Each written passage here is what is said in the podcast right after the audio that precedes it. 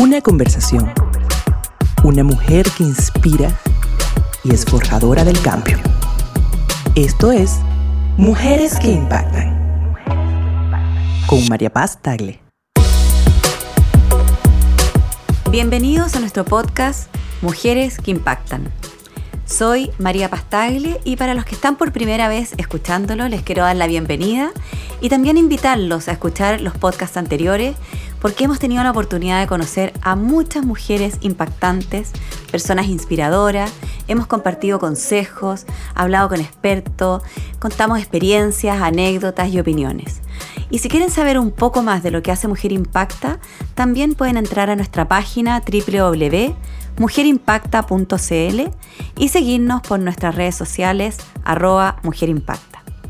Hoy estoy muy emocionada porque esta vez hay dos invitadas y dos invitadas muy especiales porque ellas han tenido una historia, un atreverse, una generosidad de verdad inigualable.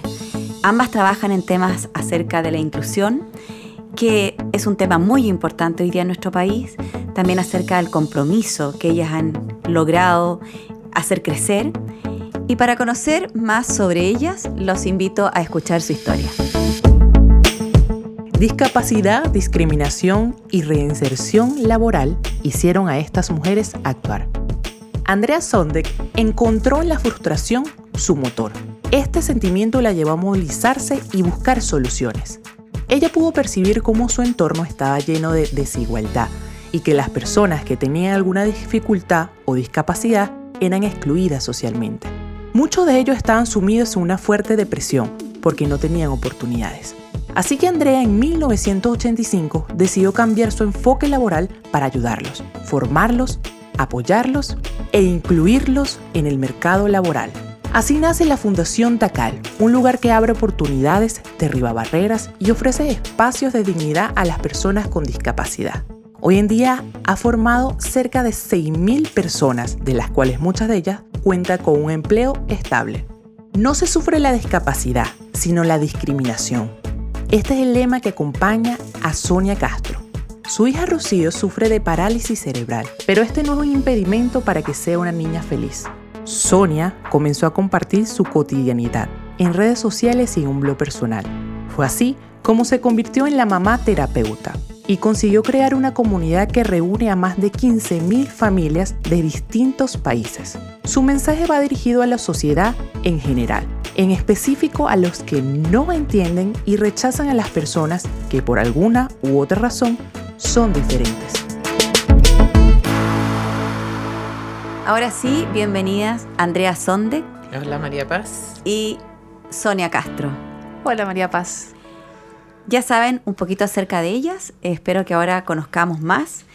Eh, Andrea es ganadora del Premio Mujer Impacta 2014, ¿cierto? Cierto. Y ella creó la Fundación Tacal. Y Sonia es ganadora del Premio Mujer Impacta 2019. Así es. Y ha escrito varios libros y es mamá terapeuta. Y presidenta de la Fundación Mamá Terapeuta. Mamá terapeuta, perfecto. Quisiera partir preguntándoles cómo se vive hoy la inclusión desde la posición que está cada una de ustedes. ¿Qué nos pueden decir? A ver, lo primero decirte que este país ha avanzado muchísimo. En cuanto a inclusión. En cuanto a inclusión y en cuanto a las propias personas con discapacidad. Si uno se imagina lo que vivía una persona con discapacidad que nace hace 30 años atrás o que nace hoy día, las oportunidades son otras. ¿no? Eso es lo primero, ¿no? Ahora, que nosotros somos ambiciosos y nos encantaría que esto fuera mucho más rápido y que las políticas públicas salieran así, pero por todos lados como un ramillete, también, porque somos apurete. Eso es una realidad. Y la verdad es que eh, en materia de inclusión, yo siento, y no sé qué opináis tú, pero yo siento al menos de que partimos al revés. Porque hoy día hay una ley de cuota para las personas con discapacidad para que ingresen a la empresa. Gran aporte Toda de empresa, ustedes. por supuesto, pero toda empresa que tiene 100 o más trabajadores debe sí o sí de tener el 1% de sus trabajadores con discapacidad. El 1%. Sin embargo, si nosotros vamos a los temas educacionales, uno de cada dos personas con discapacidad termina octavo básico, uno de cada diez termina la media, uno de cada veinte ingresa a la educación superior, pero solo el 1% la termina. Entonces, ¿por qué no partimos primero con la ley de cuota para las escuelas públicas y privadas? Yo me hago una pregunta. Pero ¿qué duda cabe? que la ley de inclusión laboral es la mejor política pública nunca desarrollada en Chile para las personas con discapacidad. ¿Qué opinas Sí. tú, Sonia? A ver, yo trabajo mucho con familias de niños más chicos, menores, y que precisamente se enfrentan todos al periplo horrible y nefasto de encontrar un colegio que los acepte, porque no existen colegios inclusivos todavía en Chile. Y un poco nos pasa lo mismo. Yo trabajé también en, en el tema de la inclusión de la, de la ley de cuotas, fuimos mucho ahí, los de la sector de la sociedad civil que aportamos, pero nos preguntaban lo mismo, bueno, ¿y qué pasa? Porque si no hay educación, ¿cómo vamos a avanzar en el trabajo? Pero el argumento era que hay más adultos que niños con discapacidad. Pero eso es un argumento súper cortoplacista. O sea, necesitamos que si los niños de hoy día no están pudiendo tener lectoescritura, no pueden acceder a primero básico, octavo básico, ¿qué- ¿cómo estamos fomentando realmente sus derechos, su autonomía, su independencia, etcétera? Ahora tenemos leyes también de inclusión escolar. Porque en nuestro país, yo estoy de acuerdo ahí con Andrea de que legislativamente estamos súper bien. El problema es el cumplimiento de esas leyes. ¿Y ¿Y no cómo se cumple hacen? cuando vas con el niño al colegio y no lo aceptan? Este, eh, bueno, ya empezó a regir en todo el país el tema de, del DUA, del sistema de admisión escolar, que fue nefasto para los colegios, para las familias, para todos. Entonces ha habido mucha improvisación. Y la verdad es que los niños no están accediendo a la educación y no se sabe qué es lo que, lo que yo siento, que si bien tenemos muy buenas leyes o leyes que podrían darnos un país mucho mejor, por ejemplo, ahora la PSU, que recién se dio, ¿no es cierto? Está como en, el, en boga. Cerca de 300.000 estudiantes dieron la PSU. 4.500 tenían discapacidad. Y de esos, solamente el 16% exigió las ayudas, los ajustes necesarios que por ley se les tienen que entregar. Es un porcentaje muy bajo. Entonces, ¿cuál es mi postura? Nosotros no nos hemos empoderado de nuestros derechos. Las familias todavía están bien pidiendo favores, todavía están sin posicionarse como sujetos de derecho y siguen viéndose como objetos de caridad. Entonces, mientras nosotros no entendamos cuáles son todos nuestros derechos, qué es lo que tenemos que exigir y nosotros como sociedad, qué es lo que tenemos que entregar, no vamos a poder avanzar. Entonces, las leyes están, más o menos, pero están. Pero si no avanzamos como sociedad entendiendo que son sujetos de derechos y no pobrecitos, ni que ni, ni personas que merecen nuestra lástima, sino que personas como todos que necesitan ajustes necesarios para poder desarrollarse y participar en igualdad de oportunidades, en realidad no podemos avanzar. Por eso es que mi foco está en las familias, por ejemplo, en empoderar a las familias. Yo digo, yo sola no puedo cambiar el mundo, aunque me encantaría poder Exacto. hacerlo, pero si todas las mamás se saben todos los derechos de sus hijos, los van a poder promover y defender y las mamás tenemos una fuerza de mamá leona infinita, así que estoy segura que ahí vamos a poder cambiar el mundo. Ahora, ustedes hablaron acerca de que eh, la ley de inclusión en Chile era excelente. ¿Qué pasa en otros países? ¿Se copia el modelo que se usa acá en Chile? Fíjate que mm, la verdad es que las personas con discapacidad que pueden optar hoy día al mundo laboral es extraordinario. Nosotros fuimos probablemente uno de los últimos países que aprobó la ley de cuota. Así es. Los últimos Uno de los últimos países. Sin embargo, dado que la, el seguimiento es online, Mm. es muy fácil fiscalizar. Los otros países no cumplen muchas veces con la cuota porque es muy caro fiscalizar personalmente. Pero aquí toda empresa, todos los eneros, debe de subir en la página web de la Dirección del Trabajo qué hizo para cumplir con la ley 21.015. ¿Y ese modelo no lo podemos usar en el, en el sistema de educación? Es que es distinto porque lo que se implementó en el trabajo fue un- una ley de cuotas, ¿cierto? Del 1%, que se peleaba ahí 2%, 1%. De Que hecho, no es necesaria esa discusión, porque Sí. lo importante es el cambio de mentalidad del mundo cual, empresarial. tal cual. Entonces, si es uno, dos o cinco, nos da lo mismo. era cosa, con el se uno. podía estudiar las otras leyes, por ejemplo, Japón desde 1940 que tiene ley de cuotas de inclusión Claro. laboral. Pero ¿qué pasa con los niños? Es que yo veo las estadísticas generales y uno de cada cinco niños tiene una necesidad educativa especial o discapacidad. Entonces, ¿por qué no hay en todas las salas uno de cada cinco con discapacidad? ¿Por qué pe- seguimos pensando que son excepciones?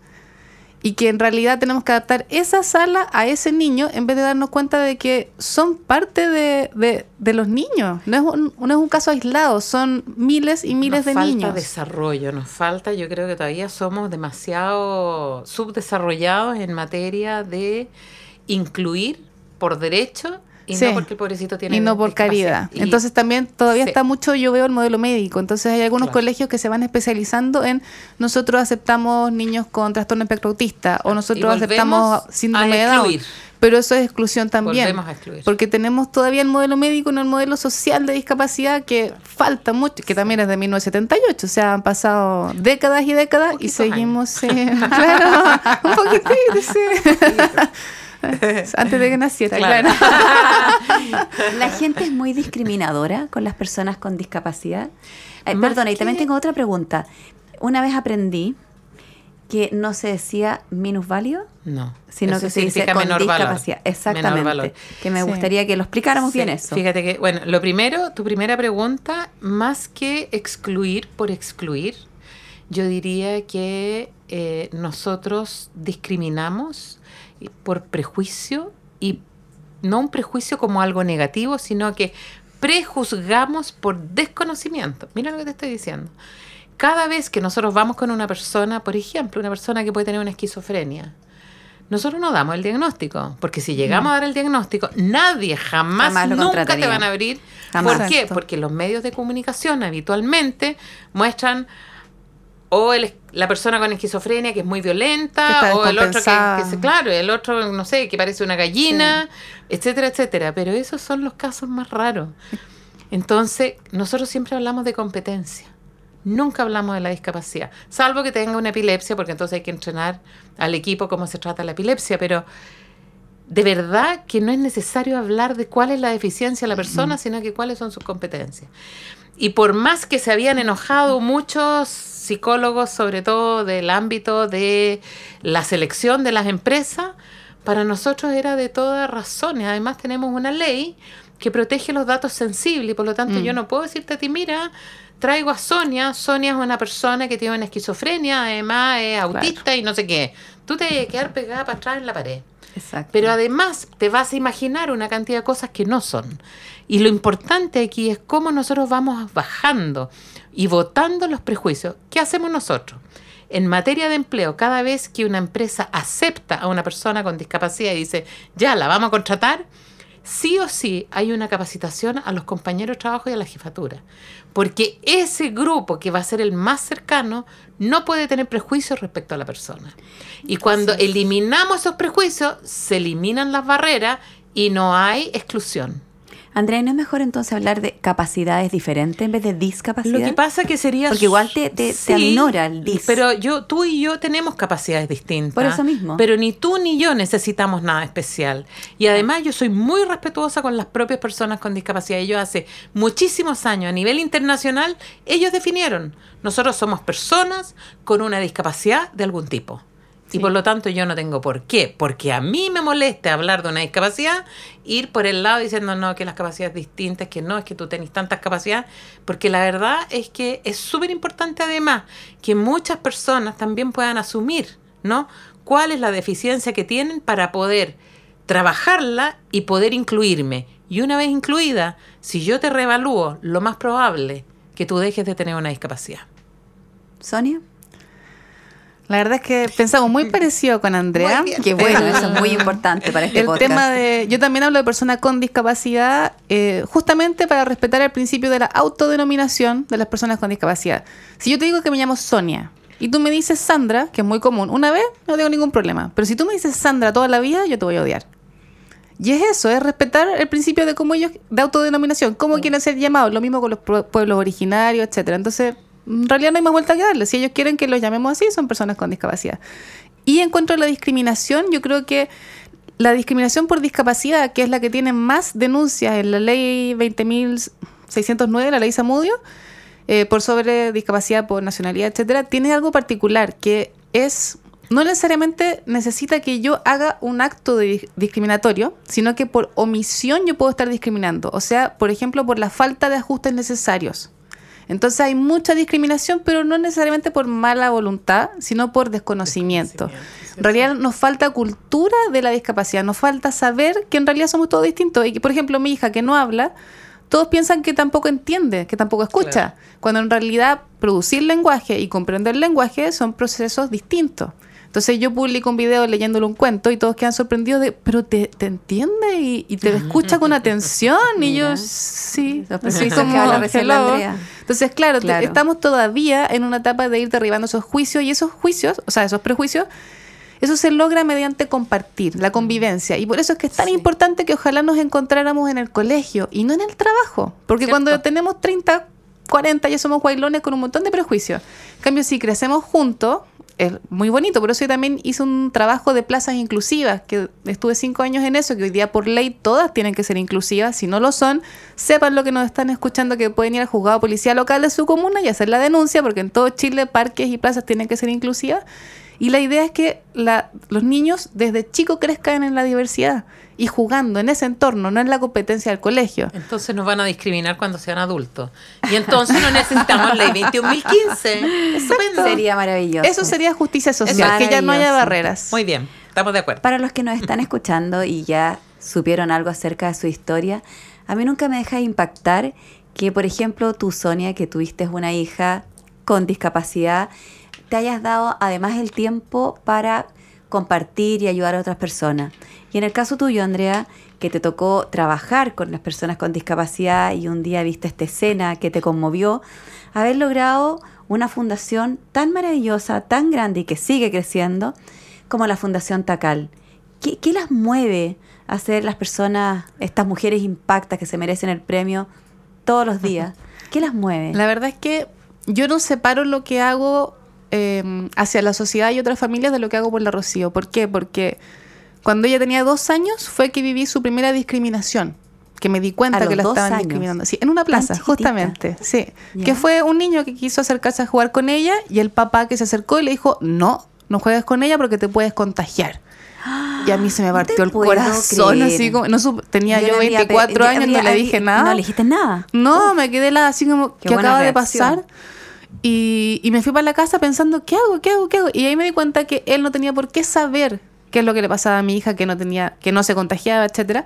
Y ahí entendí en el fondo, como vivencia personal, lo que dice la teoría, esto de que el modelo médico es una cosa y el modelo social es eh, otra forma de ver la discapacidad. En el fondo viví ese cambio.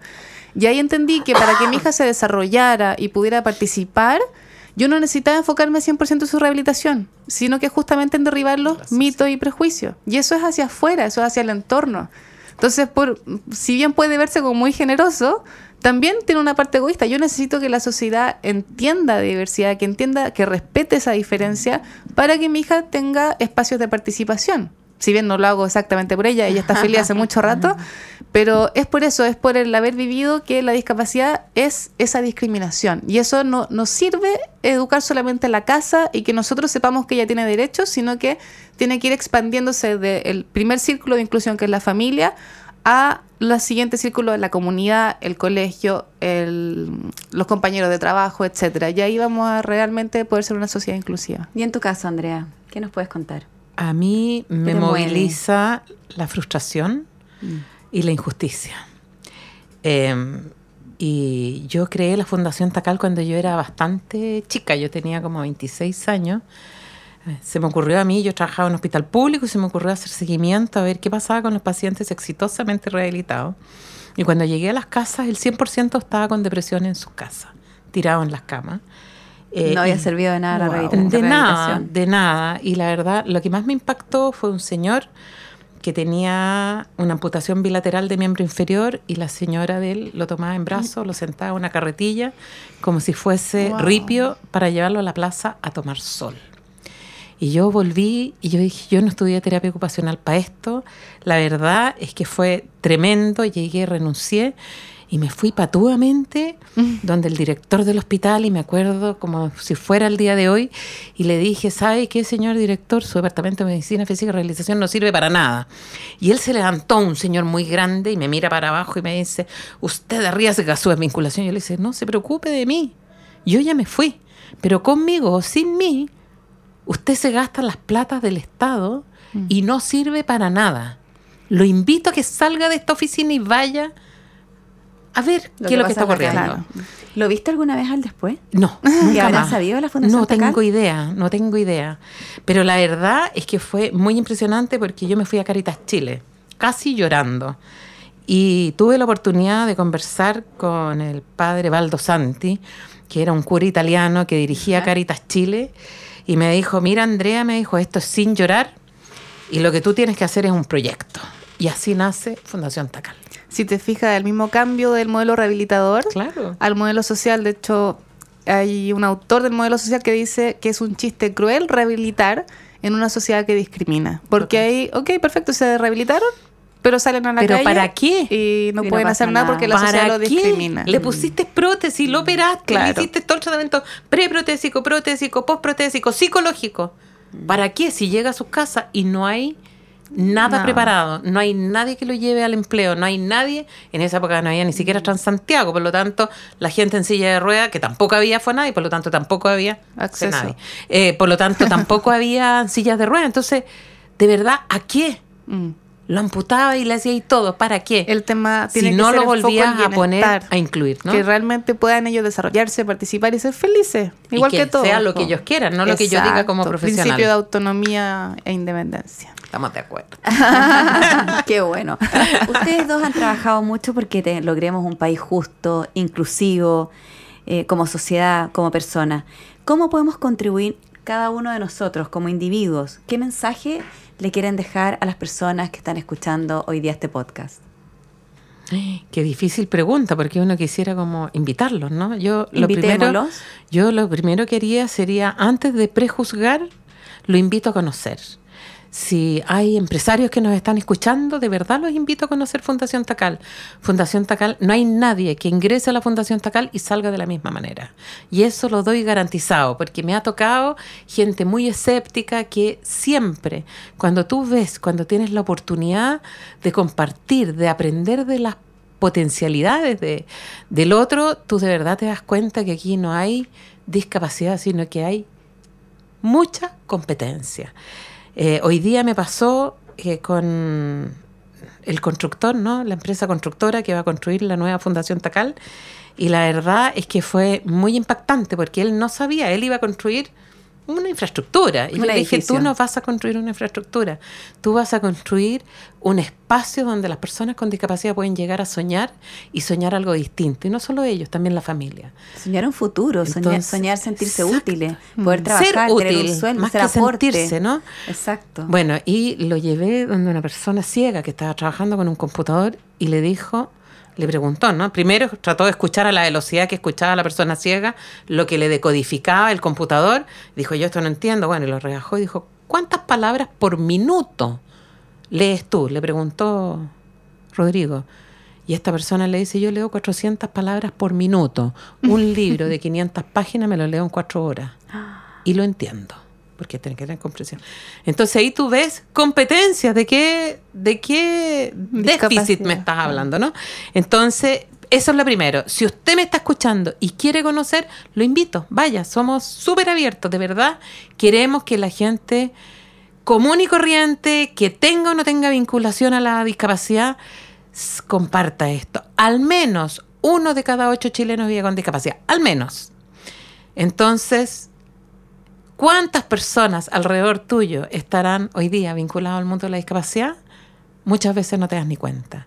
Y por lo tanto te invito a compartir eso para que normalicemos la discapacidad y esto deje de ser un tema y ojalá en un futuro no tenga que existir ni la Sonia ni la Andrea trabajando por la inclusión. Sería Sería maravilloso, ¿cierto. Sonia? Sí. Bueno. Yo me voy a sumar a la invitación también a, a perder el miedo a la diferencia, porque creo que hay mucho temor a acercarse y a conocer como que, no sé por qué, no sé por qué ocurre, pero que pierdan ese, ese miedo. Hay muchas fundaciones que estamos abiertas siempre, que queremos educar, que es justamente para lo cual nacimos. Así que, que pueden ser súper mm, tímidos, simplemente seguirnos por redes sociales. Todos tenemos un, un rol de educar. Así que acérquense, conozcan, porque de verdad que hay mucho que aprender y mucho que admirar en la diferencia, en la diversidad, en la discapacidad. Eh, Pierdan ese temor. Estamos aquí justamente para enseñarles de distintas maneras, de como quieran. Charlas, capacitaciones, habemos muchos que ofrecemos todo eso, Todo eso. con humor y con ganas y con todo el entusiasmo del mundo porque realmente nos interesa que todos tengan las oportunidades que merecen. Bueno, yo tengo que agradecer a estas dos invitadas, a la Andrea Sondek, Fundación Tacal, y a Sonia Castro, mamá terapeuta, por darnos la oportunidad de entender lo importante que es la inclusión, por dejarnos tarea, de no tener miedo, de hacer preguntas, aunque sean preguntas difíciles, eh, de mirar, de generar espacios para las personas con discapacidad, de ser cariñosos cuando los niños también tienen discapacidad. Y a todos ustedes agradecerles el haber sido parte de este podcast Mujeres que Impactan y dejarlos invitados para el próximo.